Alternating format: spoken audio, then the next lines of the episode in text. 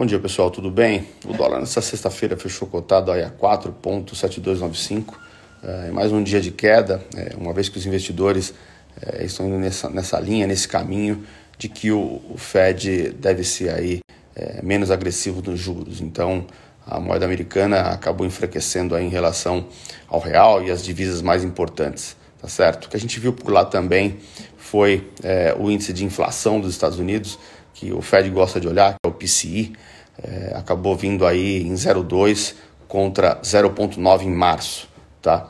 Isso acaba reforçando de que a inflação não veio tão forte assim como eles esperavam, tá certo?